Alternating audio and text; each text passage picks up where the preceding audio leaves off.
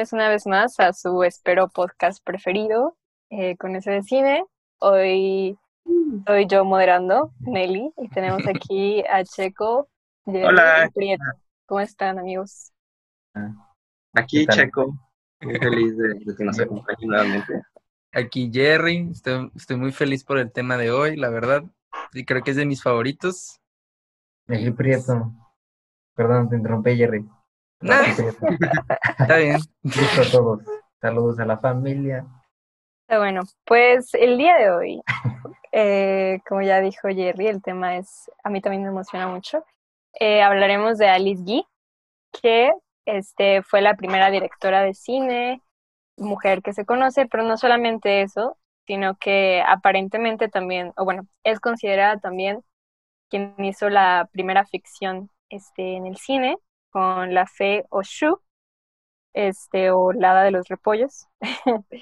Y este, pues que también innovó en algunas otras cosas, en narrativa, este, en algunas cosas técnicas incluso, y que tuvo aportaciones muy importantes en el cine, vaya.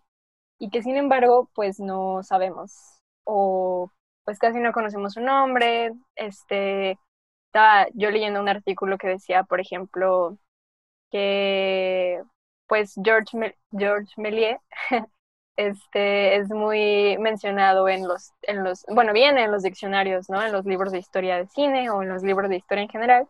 Y Alice Guy, ¿no? Y ella ponía en, en específico el ejemplo del, en un Larousse en, en libros en específico que viene George Méliès y que no viene Alice Guy. George Méliès es también un, un cineasta muy conocido por, porque en una época similar, pues también hizo estas, eh, hizo muchas películas de fantasía y conocemos muy bien el viaje a la luna bueno, supongo que lo conocemos muy bien. Este, y por mucho tiempo fue considerado también, este, por decirlo, pues sí, el primero que hizo ficción o, fantasía en, en el cine, pero parece ser que quizá fue Alice Guy. Este, que digo, igual ya sabemos que los hermanos Lumière, pues fueron como los, ¿cómo se les dice? Pues estas, las primeras personas en empezar a hacer cine, ¿no? Sin embargo, pues lo primero que, hicieron fue documental, eh, era como material de registro, eh, los, ¿cómo se llaman? Los trabajadores saliendo de la fábrica, este, el famoso tren, este, y entonces Alice eh, era una, a sus creo que 22 años, comienza a trabajar para León Gaumont o Gaumont, este, y es su secretaria.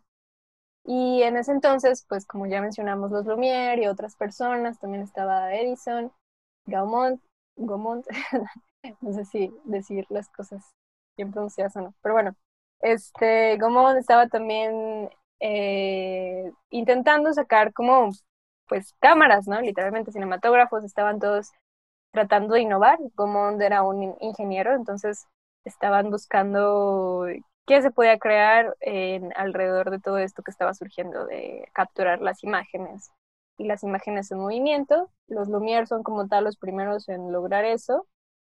Invitan a Gaumont y a Alice también. eh, mencionaba, no sé dónde escuché esto, creo que en un podcast. escuché un podcast sobre Alice que decía que este, invitan a Alice este invitan a Alice a, perdón, me distraje, a, a la proyección de los, a la primera proyección de los Lumière, que era como secreta, y en fin, este, pues bueno, el punto es que una vez que ya se desarrolla el cinematógrafo, Alice le tiene mucha curiosidad y le pide a Gaumont eh, utilizar puestos como los aparatos que están desarrollando y le dice como, oye, me gustaría hacer pequeñas obras o como pequeños contar historias, ¿no? Y Gaumont dijo, "Mm, pues sí, muy bien, haz lo que quieras, nomás no descuides tu trabajo de secretaria. Y pues eso empezó a hacer Alice y entonces conocemos mm, como su primer corto, aparentemente, porque hay muchas cosas que se perdieron en el limbo. La Feo Shu, este, la de los repollos que ya mencionamos, donde vemos a una a un hada que saca a bebés de coles. Muy interesante. y pues como tal, pues la primera ficción, ¿no? O fantasía incluso. Este, y a partir de ahí, Alice empieza a hacer más películas o más cortometrajes o los llamados One Reels, ¿no? Y, empieza a dar pequeñas historias con estas. Y sin embargo, pues como ya mencionamos antes, no conocemos de Alice mmm, por diferentes motivos, porque algunas de sus obras, por ejemplo, una que ya hizo, primero estuvo en Francia eh, trabajando con Gaumont y después este, llegó un momento en el que Gaumont le pide, primero la manda a Alemania eh, por algún motivo este, y bueno, para, para, para trabajar allá, y entonces allá conoce, eh, se va con, con Blaché, su esposo, por eso Alice Guy Blaché, se le nombra su segundo apellido, este, Herbert Blaché, que después es su operador de cámara, que él sí habla alemán, es alemán, entonces se van juntos a Alemania, luego le propone matrimonio, se casan, y después, este, como otra vez los manda a Estados Unidos para que allá pues presenten eh, todas las innovaciones de los distintos aparatos que están haciendo, cinematógrafos, bla, bla, bla.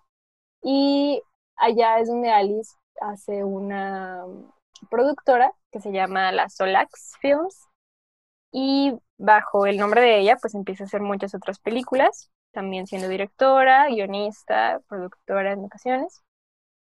Y es por esta, o sea, muchas de las películas que, se, que hizo Alice pues solamente como que se nombraban bajo la, bajo pues Solax. Otras, por ejemplo, hubo una que hizo de La Pasión, que aparentemente su asistente fue el que recibió el crédito de haber dirigido esa película.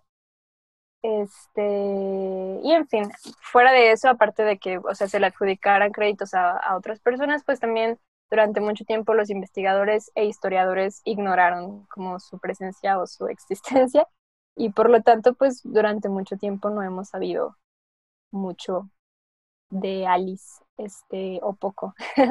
y pues para eso estamos aquí, a ver qué, qué fue lo que descubrimos. No sé eh, si nos quieres compartir, por ejemplo, tú, Prieto, qué más, qué más Claro que sí, claro que sí, es, todo, es todo un gusto para mí. Eh, pues justamente yo también me voy a centrar en, en, en este contexto histórico porque, como ya mencionas, eh, la, la presencia de, de Alice, me lo voy a decir Alice nada más.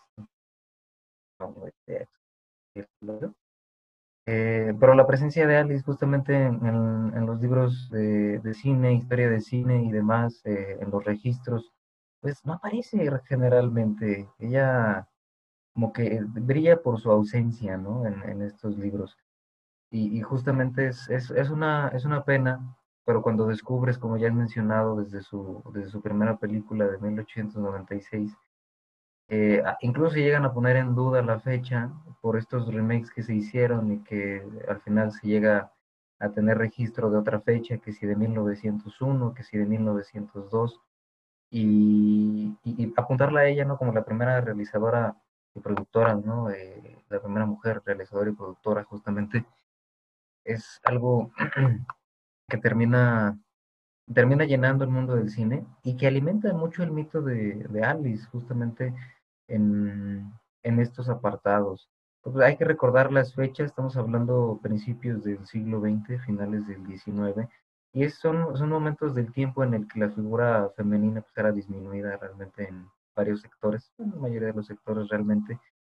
Y es muy interesante descubrir también la labor que tuvo Alice como maestra, que por ahí tuvo algunos tantos seguidores y unos cuantos pupilos que aprendieron de su, de su diestro ojo en el cine y de sus grandes habilidades, pero que aún así siguen, eh, sigue disminuyéndosele este valor que ella le aportó al cine. Mm. Y bueno. Sí, este, y, y, quiero mencionar yo, hmm, eh, pues, no sé, o sea, sí, como todo esto no solamente en el sentido de que fue la primera directora y la primera productora, etcétera, sino que también, como ya dijimos, innovó este, en la ficción y en algunas cosas técnicas incluso. Después empieza a hacer como cosas, o sea, conforme empieza a grabar más y más y más, que aparentemente grabó más de mil este, películas o, cortometrajes o one reels o no lo sé, este, por decirles de algún modo, eh, pues empieza a hacer cosas cada vez más difíciles, eh, incluso aparentemente contratar acróbatas para que sean quienes, quienes actúan, y bueno, este, no sé si nos quieras compartir tu Checo, este, qué fue lo que viste en los cortometrajes. nada más, antes de continuar, pues nada más recordar oh. también que, que, perdón, No, no, no, adelante. Antes, eh, también recordarnos justamente que los primeros inicios en el cine con, con Alice, eh, Alice Leche, no sé. Este, Alice Guy. Eh, justamente son son de corta, corta duración, son cortometrajes, por así decirlo. Porque hay que recordar en nuestro, uno de nuestros podcasts anteriores, que era el de Griffith, que es cuando él ya empieza a, tener más, más, se populariza en el cine a partir de 1910, 1911 más o menos. Es cuando empiezan a surgir estos filmes, ¿no? De largo, bueno, estos largometrajes como tal. Y, ya, esa es una pregunta que realmente todos los inicios de, de Alex pues, podemos registrarlos Sí, sí, sí. de corta duración. Ah, de hecho, me parece interesante que, bueno, aprovecho que mencionas a Griffith para... No, no, no solo me, me nutrí de, de, contenidos de, de Alice Guía, sabiendo sus cortometrajes, también me, me, di la oportunidad pues, de leer un par de, artículos de, de un trabajo de tesis de la Universidad de Zaragoza, escrito por Eva Milán Lacheras, que creo que me sirvió mucho para fractalizar esta investigación que hice por mi lado, porque de, de ahí me pues, habla mucho de esta relevancia que tiene Alice en, en, en, la historia del cine, dentro de, construcción narrativa y de la ficción.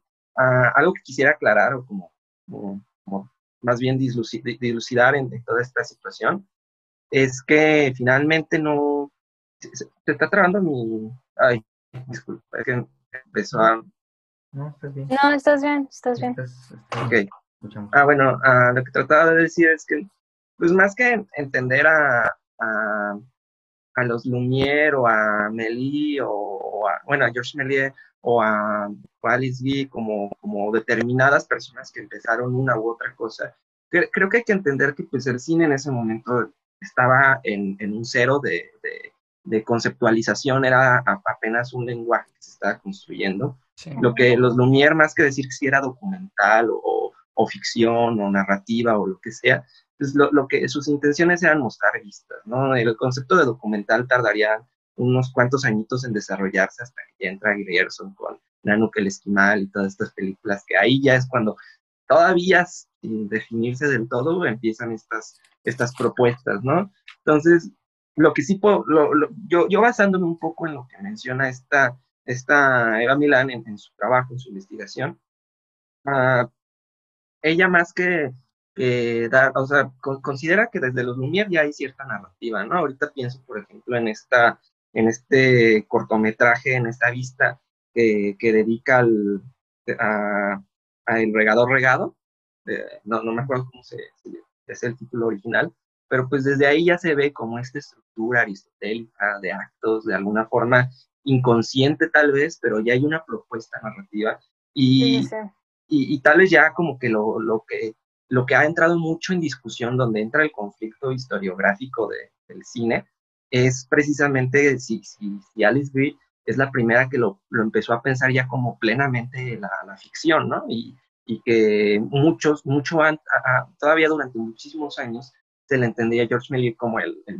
primero en hacer eso, ¿no? Y, y, que ahora ha habido mucho mucho activismo, hasta de parte de su mismísima tataranieta, esta, ay, tengo su nombre, ah, ah, bueno, no, no, lo tengo apuntado, pero justamente los primeros catálogos de historias del cine la invisibilizaron y que precisamente es como el mayor problema con esta importante figura de la, de la historia del cine.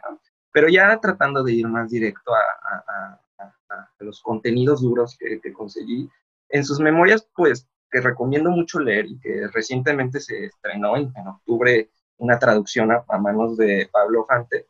Uh, yo les diría que, que, le echen un ojo, es un texto muy ameno, muy ligero, no, no pesa tanto de leer. Y yo, yo apenas la empecé a leer. Y es muy interesante porque desde ahí se ve que era una mujer que tuvo formación, aunque es de nacionalidad francesa, pues tuvo mucho, mucha vida desarrollada en Chile, ¿no?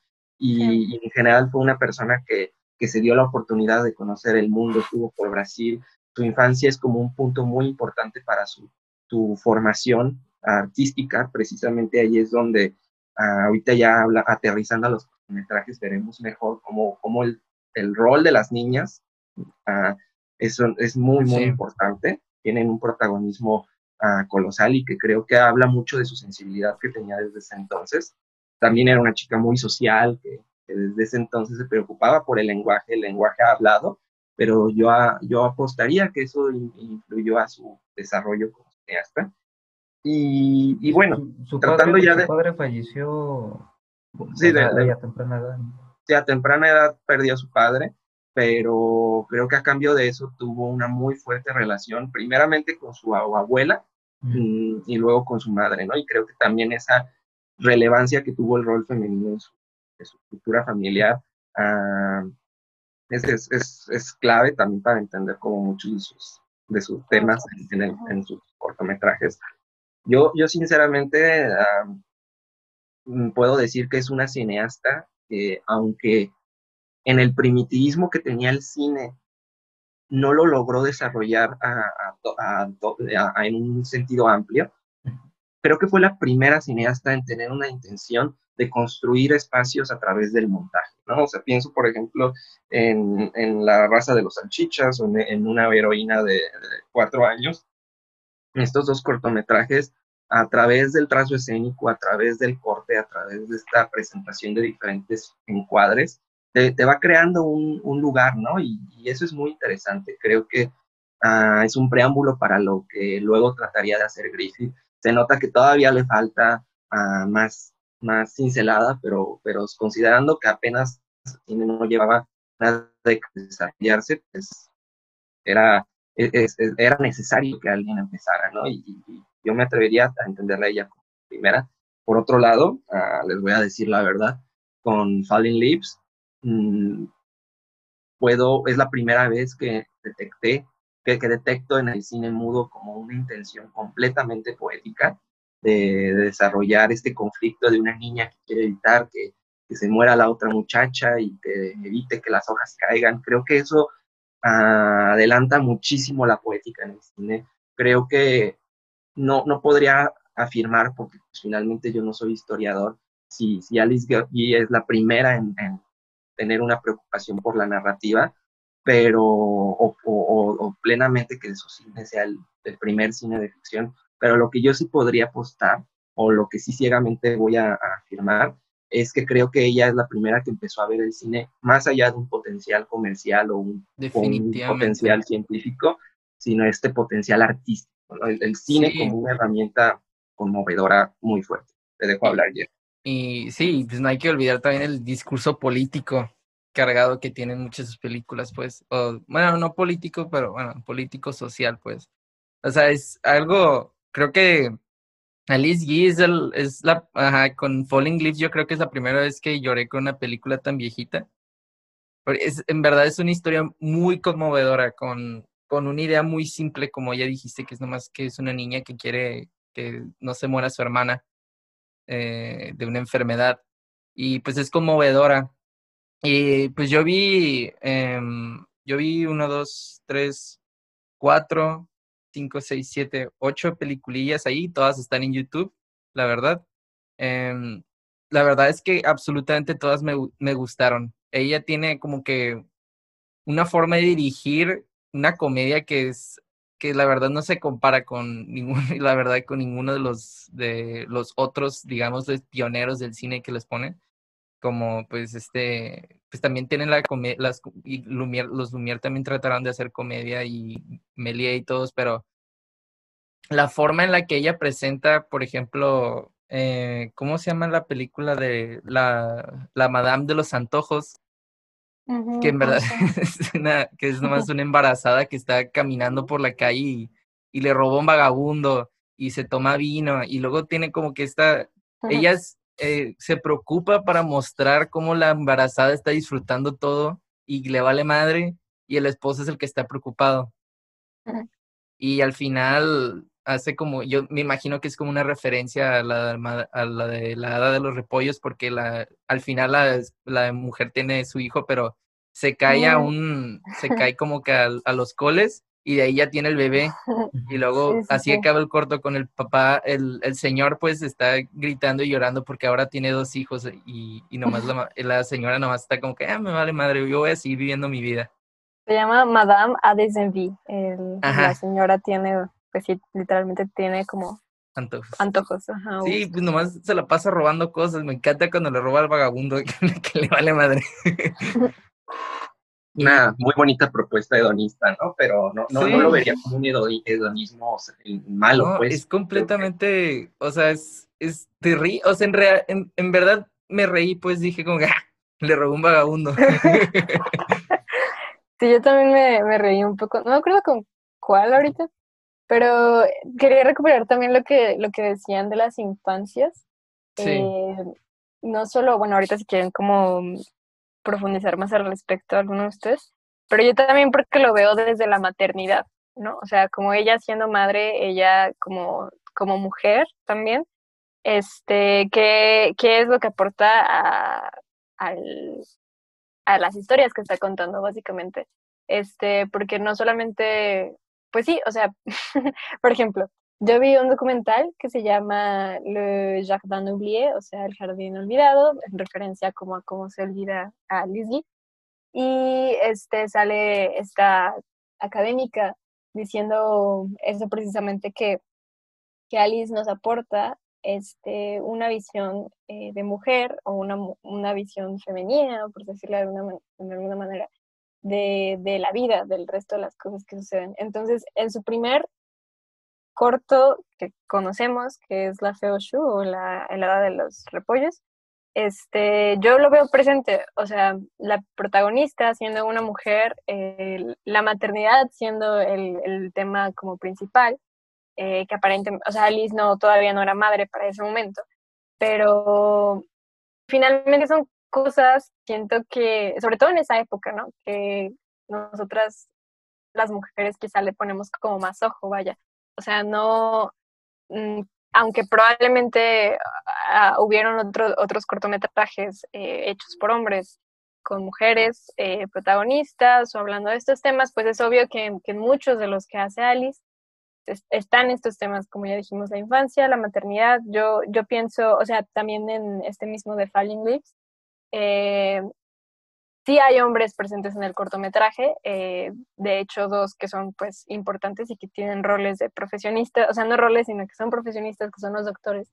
Pero hay pequeños momentos en los que solamente están la madre, la hija enferma y la hija, la pequeña, este, que es la, bueno, pon que es la protagonista, pero la hija pequeña, ¿no? Que ya dijimos que quiere salvar a la hermana mayor.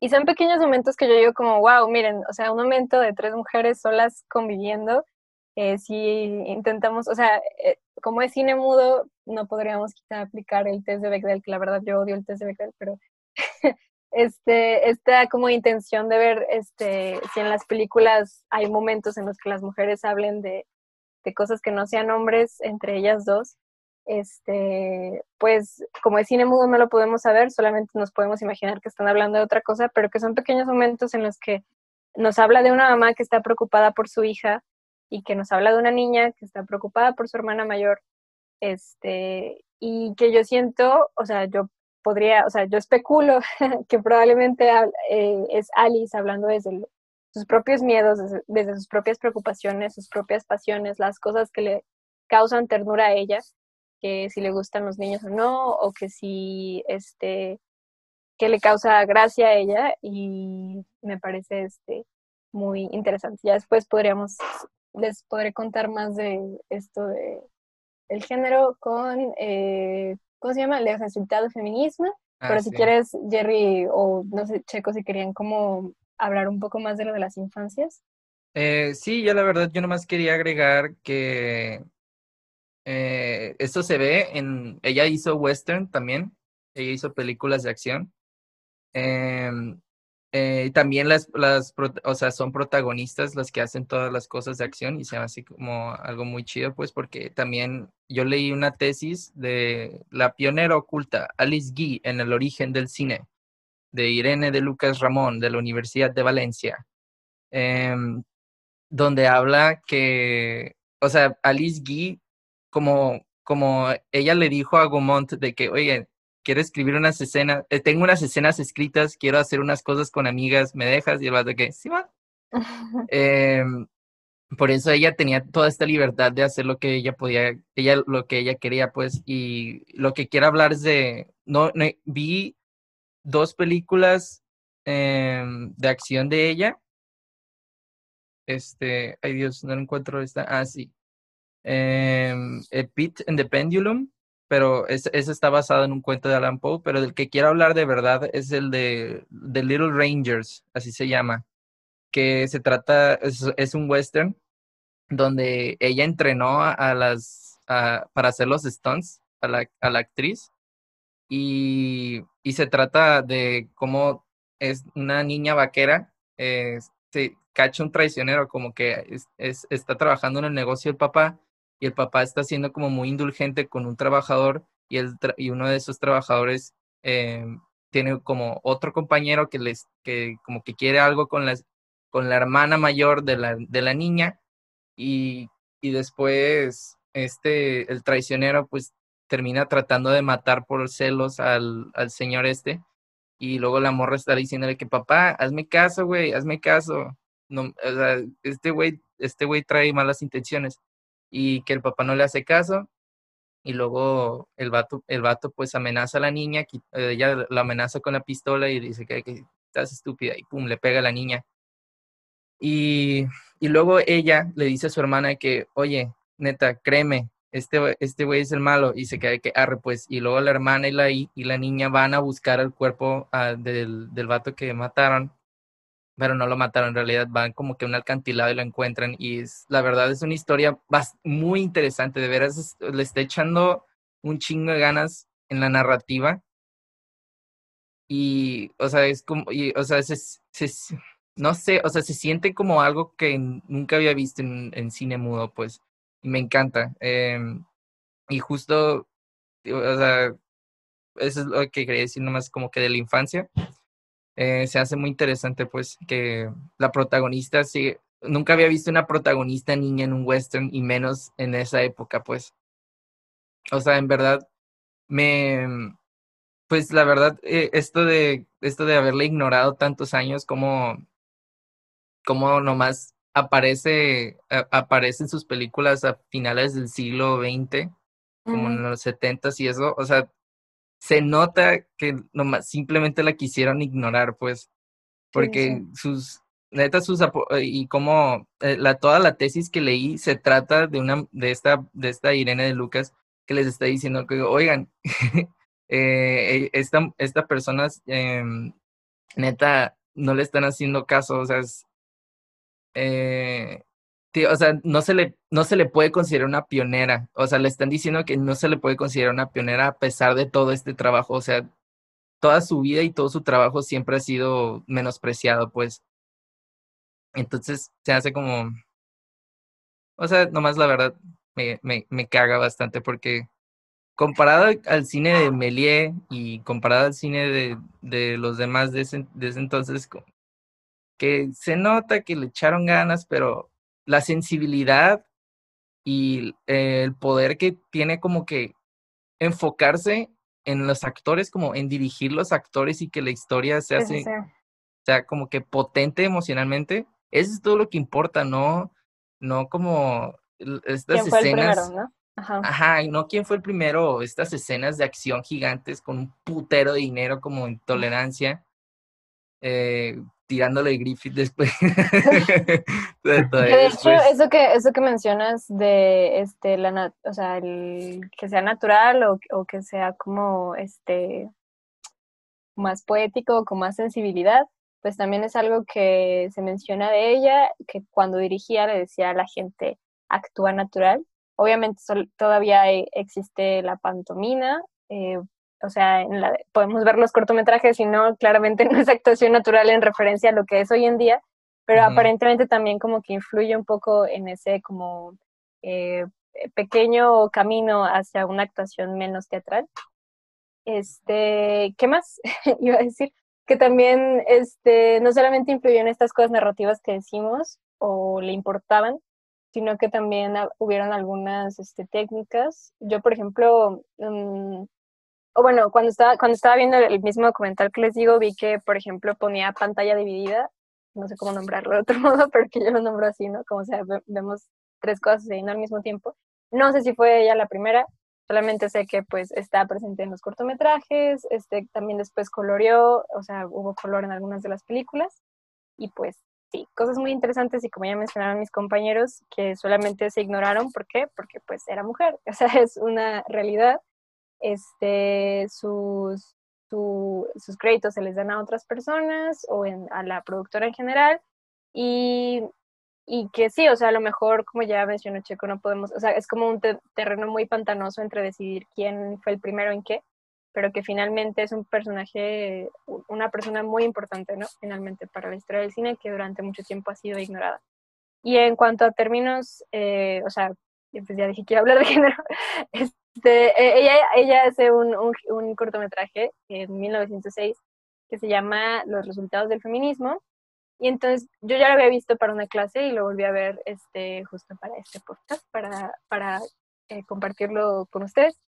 Eh, y pues nada, o sea, es una comedia donde los hombres ocupan los lugares eh, que se le asignan a las mujeres en, pues, en la sociedad, eh, donde pues lavan, cosen, cuidan a los niños, niñas, este, se ponen maquillaje, incluso tienen como actitudes afeminadas, y donde las mujeres fuman pipa y se sientan con las piernas abiertas. Y están nomás este agarrando cura en un bar. Sí, Y están trabajando. Y se me hace, o sea, yo quise buscar como un análisis que probablemente debe haberlo, no lo leí, pero voy a especular bastante ahorita. Porque, o sea, por una parte yo pienso que este en la en los de sí podemos ver como cierta misoginia interiorizada, como que podrías, si, si lo relacionas a, a lo de hoy en día, este, al feminismo de hoy en día, obviamente vas a encontrar muchas cosas que dirías como, mm", por ejemplo, el mismo, el mismo corto de, este, ¿cómo se llama? Este de, de la mujer de los gustos, la madame de, de, los antojos, pues podrías pensar como, no, pues está este, burlándose de algo del embarazo. O sea, siento que son cosas que definitivamente no podemos aplicar al, a los mismos como análisis de género que hacemos hoy en día, porque sí, sí siento que definitivamente, o sea, creo que aunque no la conociese, creo que por la época podemos saber que obviamente Alice no tendría un feminismo similar al que tenemos hoy en día, ¿no? Y que probablemente tenía como ideas misóginas interiorizadas. Y menciono esto porque cuando terminas de ver los resultados del feminismo, pues llegan los hombres y quitan como a las mujeres de, de este supuesto eh, poder que tienen en ese, en ese, en el universo de ese cortometraje, y ya, pues ese es el final, ¿no? Y entonces es como, para mí fue como un final amargo, como medio raro, este, y me pregunté entonces como cuál era la intención de Alice con el corto, la verdad no lo sé, o sea, pienso que los hombres podían verlo y reírse como en ese sentido de que sí, ya callen a las feministas estas que quieren votar, ¿quién, cómo se atreven? pero al mismo tiempo pienso que también este, podría funcionar como esta manera de decir, miren cómo sería el mundo si ustedes sufrieran lo que nosotras sufrimos. De una manera como muy sencilla, simplemente en algunas cosas como mientras ustedes salen a, festejar, nosotros estamos aquí en casa y mientras... Y hay una escena, de hecho, que a mí me parece muy fuerte, eh, donde una mujer eh, se acerca a un, pues, a un hombre a un personaje y, y, está como queriendo tener relaciones sexuales y con él. Y se fuerza sobre él, ¿no? Ajá, se fuerza sobre él y le da este una botella como de alcohol, ¿no? O sea, lo, lo, lo embriaga. Sí. O sea, está hablando, está hablando en un corto de, de comedia que a lo mejor sí, en este caso es inverso, pero te está diciendo, oye, a nosotras nos abusan, ¿sabes? Como, no lo sé. O sea, yo pienso que sí se le puede dar ese, sí se me, parece como muy revolucionario, eh, porque si lo vemos desde ese lado, es como, quizá los hombres que lo vieron en esa época les dio igual o solo les dio risa ver a las, a las mujeres ridiculizadas, pero también siento que es una manera como de decir, oigan, miren qué sufrimos nosotras y pues lo, vemos incluso en, comedias y en sketches de hoy en día, ¿no? O de hace no tantos años que todavía hacían sketches de, uy, este, si los hombres fueran mujeres. Y que al final es como un sentido de empatía, ¿no? De cómo sería si, este otro lado sufriera esas injusticias. Entonces, pues sí, o sea, sí habla de estos temas sociales, sí habla de, desde una perspectiva de género muy interesante. Este, y bueno, eh, sabemos que también eh, aporta desde otros lados eh, narrativos técnicos, como ya dijimos. Y en fin, no sé, o sea, a mí me gusta, me ha gustado, me gustó mucho ver los cortometrajes de Alice, conocer más de ella.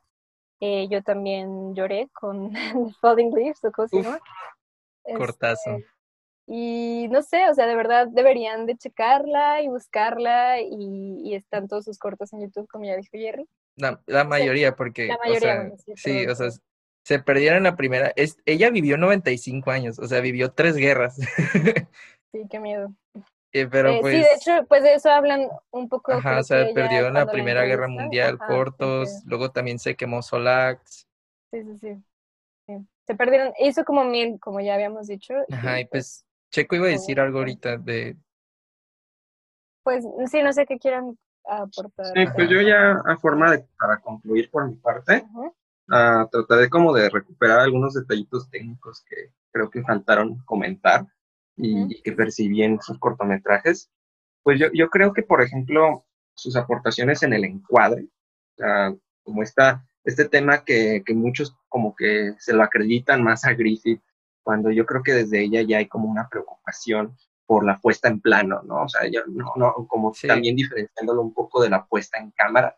Creo, creo que decidir qué va a salir en el plano, ella, ella tuvo mucha preocupación, aunque eran planos fijos típicos de la época, uh, creo que desde, desde la hada de los repollos ya vamos uh, notando que, que, hay una preocupación por qué va a salir en, como el, el, plano como límite diegético, creo que es algo muy importante también el, y, y, pues la funcionalidad del montaje, ¿no? Que también el montaje era un concepto que todavía no se desarrollaba.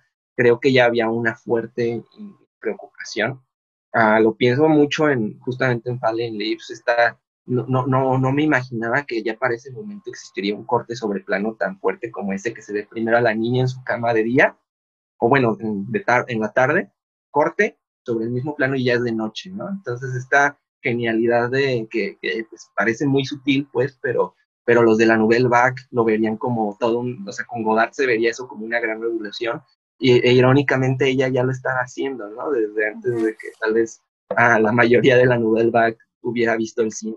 Incluso, el, incluso el realismo, eh, porque cuando hablaban de ficción en cine con Méliès, decían de que, ah, miren estos todos sets, y luego este Seca existe y a él le atribuyen un chingo de realismo en, en, en la ficción, pero, pero Guy, Alice Guy, ella, ella decía, me cae trabajar en sets, o sea, ella prefería trabajar en locaciones de verdad y creo que nomás en resultados de feminismo, feminismo se puede notar que es un set, pero fuera de eso ella nomás, ella quería mostrar más naturalismo en, en cuanto a todo. Sí, precisamente por eso yo diría que tiene una relevancia ella dentro de la poética del cine más que, o sea, yo, yo creo que se, se aplaude más que nos pueda conmover a alguien con, con situaciones tan convencionales, tan cotidianas, que, que, que, pueda encontrarle ese lado estético y, y, sensible, a comparación de tal vez el ver una luna llegándole un cohete en el ojo, todas estas grandes como sensacionalismos de, de efectos visuales. Creo que ella desde trucajes muy, muy simples y desde situaciones que cualquiera puede entender, nos logra hacer sentir muchísimo más y, creo que por eso es una cineasta muy, muy, muy importante para y, y que me alegra que ya no se, invisibilice tanto como, como, en su momento. Y les invito mucho, ya por último, hay, hay, otro podcast, uh, Radio Coffee, que ahí este, entrevistan a Pamela Green, que es la directora de un documental que recientemente se hizo sobre Alice Guy, como mencionó Meli, el tema de Be Natural es muy importante y por eso es que uh, así titulan el documental, es que vean esa entrevista, habla mucho sobre el rol de la mujer en la industria a nivel global y también como el desafío que implicó hacer esa película, ¿no? Entonces es lo único que digo y pues ya, muchas gracias por... Pues sí, o sea, me parece muy importante lo que dice Checo, este, se, se invisibilizó durante mucho tiempo, ahorita ya la estamos conociendo, hay podcasts, hay documentales, pero todavía falta, pues, no sé, esparcirlo, ¿no? Con el resto de la gente, entonces para eso estamos aquí, digo, nosotros no vamos a hacer gran impacto, la verdad, pero solamente hay que, pues, reapropiarnos o, pues, tomar eh, estas cosas que hacía Alice y, pues, contar a los demás que, que ella existió, pienso. Este, no sé, Jerry Prieto, ¿qué es lo que opinan ustedes como conclusión de este bello episodio? Pues, ah. yo nomás voy a decir que un dato interesante que se me olvidó decir que tengo aquí anotado, pero yo leí, también leí un artículo eh, que se llama Les Independants du Premier Siècle. eh, bueno, el chiste es que eh, es, es, es, una página de, de internet francesa donde nomás ponen de que cosas como raza, o sea, cineastas, y dice que, como dato interesante, pues que ella conoció a, trabajó con Gustav Eiffel, si no lo conoces, en el vato que hizo la Torre Eiffel, y también trabajó con Etienne Marey, es un fotógrafo excelente que también recomiendo que chequen su trabajo. Y también trabajó con Demeny, que es el vato que que le ayudó a Gaumont para crear el cronógrafo, que es con lo que grababan en ese entonces. Y pues él también se conoció por hacer otras, otras como invenciones ahí con, la, con los grafos y entre otras cosas. Y pues nomás para concluir, la verdad es que recomiendo un chingo todas sus películas, eh, son excelentes, la verdad. Ella, ella, le, ella le daba un toque de sensibilidad, muy fuerte a, las, a, la, a la narrativa y, y pues son sí, son muy bonitas las películas, les recomiendo y su historia es, eh, su, historia es muy interesante también, como apenas tocamos aquí, pues ella viajó por todo el mundo y, y es, Y estuvo en Hollywood también. Ajá, y trabajó en Hollywood y es interesantísimo cómo, pues el nivel de, de, invisibilización que le dieron, pues como que, no, no existe, nunca existió Alice, Alice Guy, no, no hubo mujeres, no, no existen las mujeres. Y que justo eso, ¿no? O sea, perdón, pero este, no, o sea, rápidamente como también estaba leyendo yo un, leí algunos artículos como en general de, de las mujeres en el cine mudo. Sabemos de Alice G y sí fue muy importante, pero ¿qué productoras hubo? Este, ¿qué, ¿Qué otras películas a lo mejor dirigieron mujeres que también se les otorgó créditos a otras personas? no lo sé, o sea, también es como, como, como darle, este, como reflexionar eso, vaya. Y, en fin, este, Prieto, ¿qué nos quieres decir como manera de conclusión? Muchas gracias. Eh, yo de manera de conclusión rápida, nada más quiero expresar que, o sea, revisando, revisando el, el trabajo que, que realizó Alice Guy, podemos, podemos notar que su, su interés por hacer cine era bastante genuino. O sea, en cada uno de sus filmes se le nota una, a una realizadora bastante transparente, una persona que regala sus emociones. Y yo, yo siento que esa es la potencia real del cine. Eh, en, siento que es como el, cine que, que realmente es, de lo más humano, de lo más humano que podemos percibir. Y justamente en el lado de, de, los, de los repollos, todo, toda la imagen que se maneja y que viene a partir de esta, de esta leyenda o de este, pues sí, de esta leyendita que tenían que decían que los, los varones venían de las coles y las, las féminas, las niñas venían de las rosas y, y los que todavía estaban en las coles eran niños de madera, entonces ya hasta que se formaban bien, pues aparecían los niños como tal.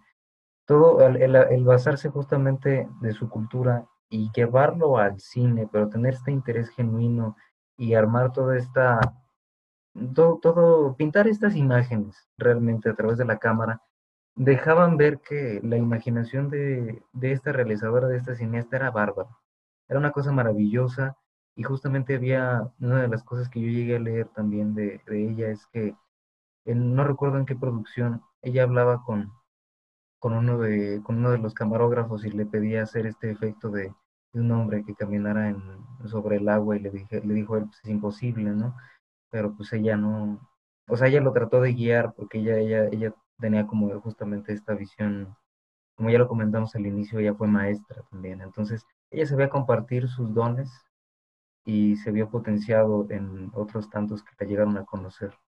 En ese aspecto yo recomiendo muchísimo ver su cine porque es un cine que, yo creo que es, es, es, una cosa fantástica. Yo de hecho lloré con el hada de, las, de los repollos. Ah, los repollos, wow. Pues muy bien, muchas gracias amigos y también amigas que nos escuchan. espero que les haya gustado el episodio del día de hoy. Este, busquen más de Alice G. Ya saben que en el Drive está todo lo que nosotros revisamos. Y pues todo. Gracias por escucharnos. Nos vemos después. Nos, nos escuchan después.